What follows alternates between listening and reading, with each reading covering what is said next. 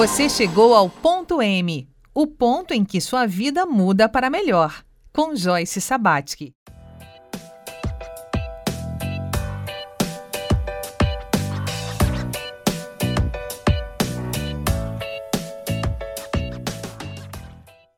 Olá, bem-vindo, bem-vinda. Você chegou ao ponto M, aquele ponto em que a sua vida pode mudar para melhor. Nessa semana nós estamos recuperando o senso de compaixão. Estamos falando sobre sexo aqui com a especialista Leia Martins. E terça-feira é o dia da força da temática de espírito, né? A área de especialidade da nossa colega da bancada de especialistas, a Maria Terezinha Debatim. O ponto M chega até você graças ao apoio da Selfie Brasil Alimentos Saudáveis. Então, Leia, a gente estava conversando no, no, episódio passado sobre a sua trajetória né, é, de realização, uma mulher realizada na vida, é, no trabalho, que viveu várias, várias experiências né, e continuar e tem muito para viver ainda. Em que momento a espiritualidade, que é o tema, a temática das terças-feiras aqui, é, chamou você para fazer alguma correção de, de, rumo ou te orientou para dar sequência em algum projeto da sua vida que é importante hoje para você? Onde São, você está? Foram vários pontos, Joyce, vários pontos. Eu venho de uma família onde o meu avô benzia. Então eu tenho nitidamente essa lembrança dele tendo uma casa, um local, um, um oratório e ele benzia as pessoas com um rosário. Então eu cresci vendo aquela cena. Depois a minha Qual tia, era a cidade? São João do Sul. É onde meus pais hoje moram, minha família, uma grande parte mora lá. É, então eu, eu cresci com essa imagem do benzimento da cura através da, da espiritualidade, não da igreja, mas de um benzimento. Então aquilo é muito marcante. Ele faleceu, a minha tia, é, que também já faleceu há uns dois anos, irmã do meu pai, também tomou as, é, é essa missão. E ela continuou o benzimento. Eu brinco sempre, eu sou da família dos bruxinhos, né? Vou pro benzimento também. Só que daí, nessa era moderna, é, a gente fala muito do reiki, do passe, do, da energização. Então eu cresci isso, de, com, essa, com esse ensinamento. Ponto. Quando eu conheci o meu marido, ele estava dentro de um ônibus, eu estava vindo de, de Torres, Rio Grande do Sul, vindo em direção a Balneário Camboriú e ele estava vindo também pegar o carro dele aqui com o filho dele em, em, em Balneário, em Itajaí. Filho mais velho. E o dia que eu conheci, ele estava lendo no ônibus o livro do Chico Xavier, Nosso Lar. E aquilo me chamou muita atenção. E a gente fez amizade, trocamos telefone e daquele momento em diante a gente começou a ler muitas, muitos livros da Zíbia Gaspareto, muito, muitos livros espíritas e a gente começou a frequentar alguns locais que não era da católica, mas a gente foi estudar a espiritualidade, tanto é que eu fui fazer parapsicologia que eu fiz no Instituto Mente em Joinville. A parapsicologia abriu mais um monte de leques na, na questão de estudar as crenças, as igrejas, o, o, o que, que é a fé, o que, que é a religiosidade, o que, que isso move. A gente é isso. A gente não é só uma coisa, a gente é, como o Juarez mesmo fala, né? Dentro do estudo ali, somos vários corpos. E é muito interessante que assim, a matéria-prima do seu trabalho é o corpo, né? Porque o corpo Isso. é o veículo do sexo. E é muito legal você trazer essa concepção que é monista, ou seja, não é mente e corpo, é, é os dois, mente ou corpo, é os dois juntos, a Isso. alma tá junto, tá tudo junto, é um, né?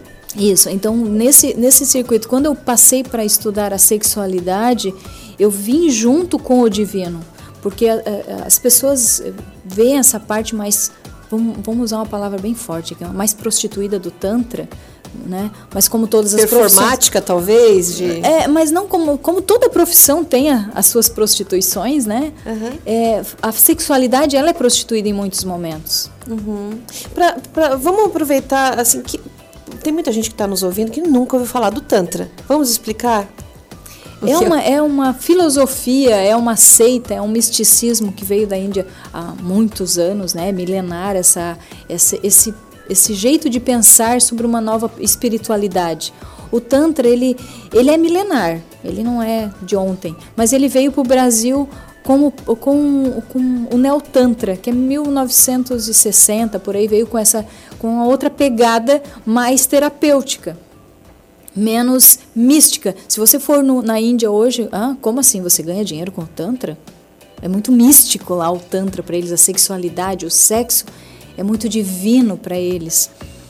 E aqui a gente aprendeu com técnicas, com métodos que a gente pode curar através da massagem tântrica, através de uma outra sintonia que não é o sexo em si, mas a cura com o afeto, com o toque, nem sempre é com com o orgasmo, como todo mundo fala, mas às vezes com uma carícia, com uma respiração. E sempre tem a ver com a região genital do corpo? Não, não, não, não. Não. É, o, o Tantra ele é, muito, ele é muito sutil. O Tantra é a filosofia para você viver em prazer.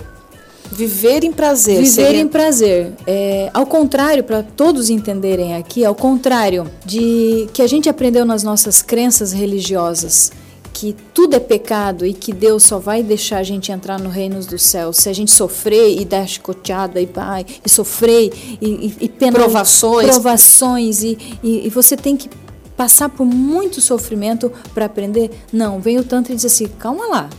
É muito mais fácil você estar bem, estar leve, estar feliz, com a mesa farta, com as contas todas pagas, né? ter uma, uma leveza e você olhar para Deus, olhar para cima e dizer: Deus, muito obrigado, valeu. Isso é viver em prazer. Então, prazer não é sexo. O prazer é estar em prazer com tudo, com um banho, com uma roupa confortável, com uma cama quentinha, com um abraço acolhedor. Tudo isso é prazer. Imagina você agora eu dizer assim: pensa numa comida gostosa. É, pode ser um churrasco, pode ser um morango, pode... então você vai salivar e você vai dizer, hum, isso é muito bom. Então isso já é prazer só em pensar. Imagina na hora de é. saborear, saliva, é. sal, salivou já, né? É muito interessante, né? No português de Portugal tem uma expressão corrente que é, é por exemplo, isso sabe a morango. Sabe, sabe a, sabe, de saber mesmo. O sabor, né? O saber passa pelo sabor, o saber, né? Então isso. é muito interessante. O Tantra é justamente isso, é, é, o, é o saber saborear o, o prazer o que, que é prazer para mim nem sempre é o prazer para o outro. Pois é, quando você conta isso para nós, você lembra de algum atendimento, alguma. que é, enriquece quando traz histórias de vida de pessoas que tinham um, um desafio, uma dificuldade e conseguiram. É, acessar recursos, né? Viver Isso. de uma forma melhor. É, o, o, a, a, o, o, grande conflito é que quando fala assim Tantra, pensa ou na putaria ou em qualquer outra coisa que não seja divino. E justamente, vou pegar um ganchinho, só terminar a, a tua pergunta anterior, já, me, me, eu já respondo essa. É, quando fala do Tantra lá da Índia, é, tem, o, tem o lado, é, eles falam lá que é o, é o, é o lado mais branco né? O lado da direita e o lado da esquerda. O branco e o vermelho, vamos dizer assim. Mas o lado da direita e da esquerda. O da direita é quem não faz sexo. Então, se eu, se eu quiser não ter sexo, eu posso ainda ser tântrica, viver no celibato. E tá ok, eu vou continuar em prazer, eu vou fazer caridade, eu vou fazer qualquer coisa que eu não preciso fazer necessariamente o sexo, a penetração, mas eu vou continuar sendo vivendo em prazer. Mas lá também tem o lado da, da esquerda, que é o lado que tem sexo. Então hoje a Leia, como casada e vive um relacionamento é, que tem sexo, então eu estou no Tantra na parte da esquerda. Oh. Mas não é ruim, porque Opa. dentro. Tá, fala. E você, ouvinte, você está na parte esquerda, direita, vermelha ou branca? Fica com a gente, porque no próximo bloco a gente vai dar sequência nesse papo que está muito bacana.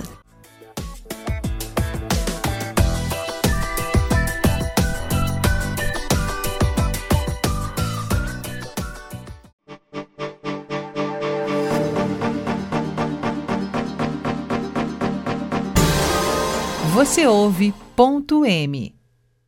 Então, Leia, no, no bloco anterior você estava falando para a gente do esquerdo, do direito, né, da, da, do vermelho e do branco quando o assunto é tantra. Então quer dizer que dá para ser uma pessoa orgástica, viver no prazer sem penetração? sem o sexo. Posso viver no celibato, sim. Sim, sim. E o que, o, o, finalizando essa essa explicação que eu estou sendo bem superficial, é, dentro do lado da esquerda, que é onde eu, eu trabalho, é, que tenha o toque no genital, que tenha uma massagem mais, é, mais profunda, vamos dizer, não erotizada, mas mais profunda, eu justamente trabalho no lado divino, que nós temos o lado profano e o lado divino. Mas Leia, como isso? O profano é justamente a putaria. Eu não trabalho com essa área. Eu trabalho com a área do divino. Teu corpo é um templo, teu corpo é uma igreja, teu corpo eu respeito e eu vou, eu vou, eu vou. É como se, um, se fosse uma aplicação de um reiki, mas de uma forma bem mais profunda, bem mais, é, vamos, mais íntima. E finalizando a, com a tua pergunta, né, dos meus atendimentos, eu atendo pessoas que não querem ser tocadas no genital. E tá tudo bem, pode ser usado é, técnicas dentro do Tantra e, e dentro da filosofia, onde vai levar ela a um estado de divino mesmo. Aprender a respeitar a energia sexual do, do casamento, da, do prazer, do estado de ter sido mãe ou pai, essa, esse, essa, às vezes esses conflitos de pecado. Então, não necessariamente que a terapeuta vai tocar ou não, mas vai conduzir a pessoa ela parar com as crenças e os padrões interessante Lé, essa questão é, dos valores, né, que casa muito bem com a pergunta que a Terezinha traz para nós. Eu também vou trazer aqui, né, já como meu tema é espiritualidade, né?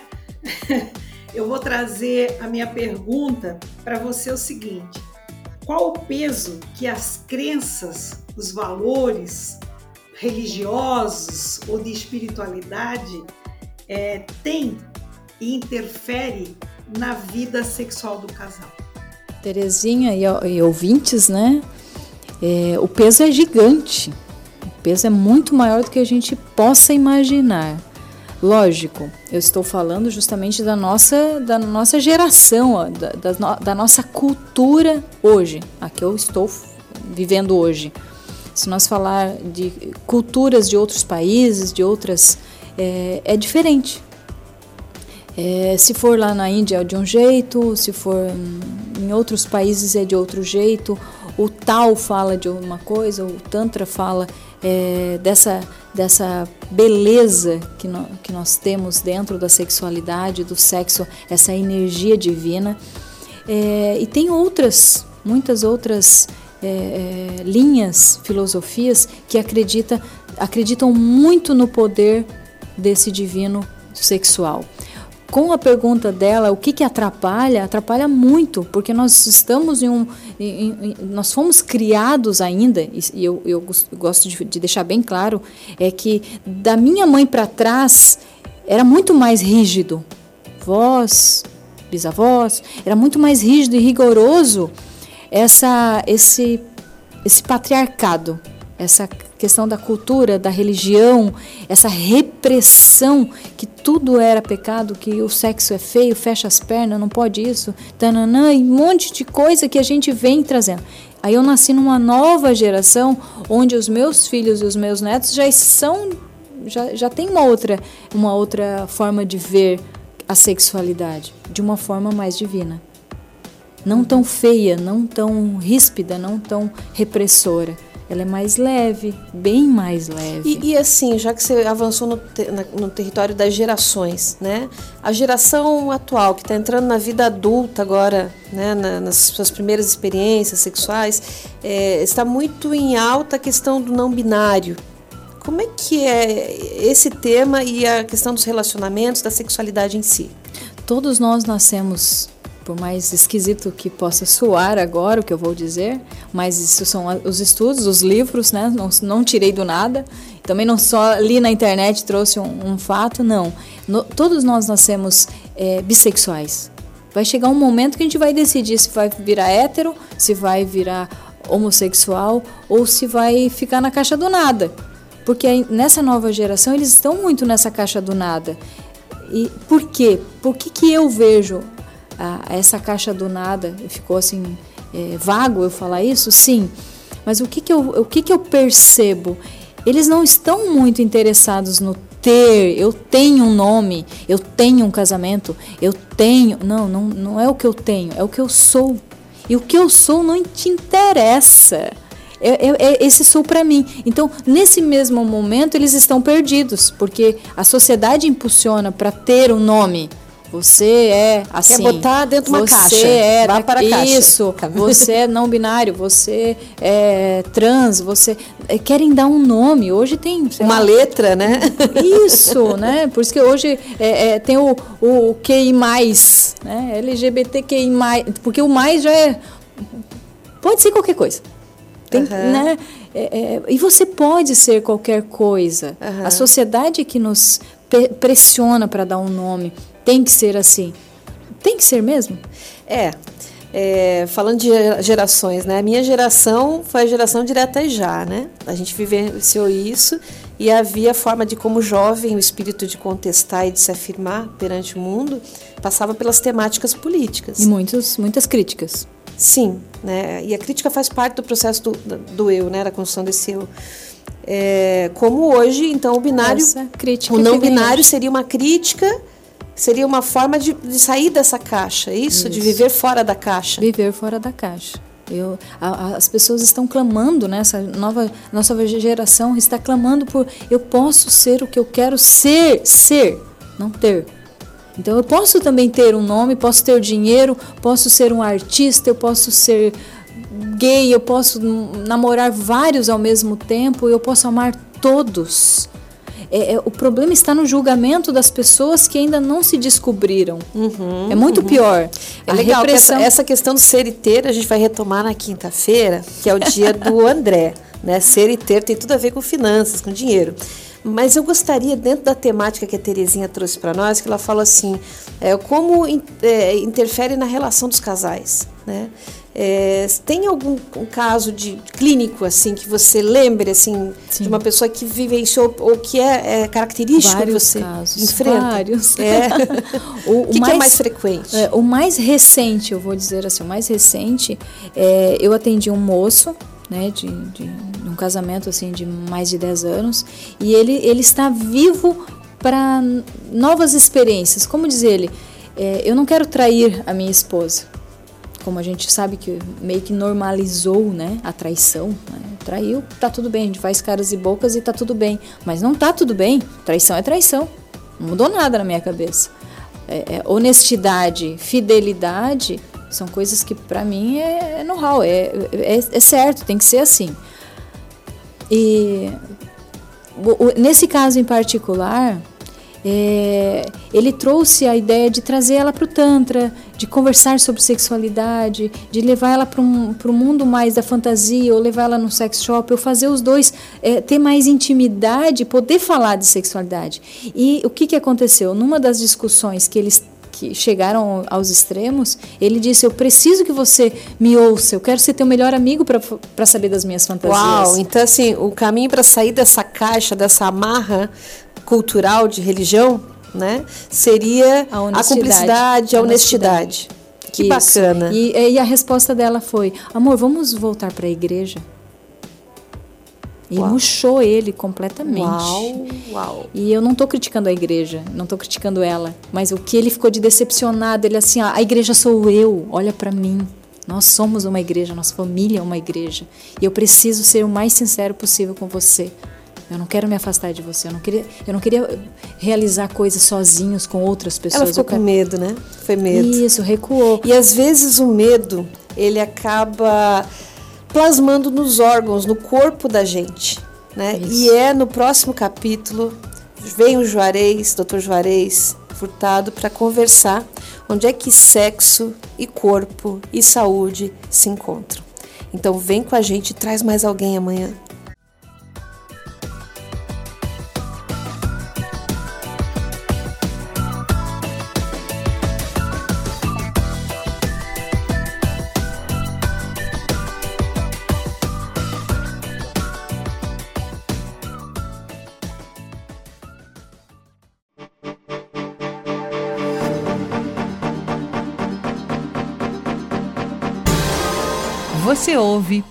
m.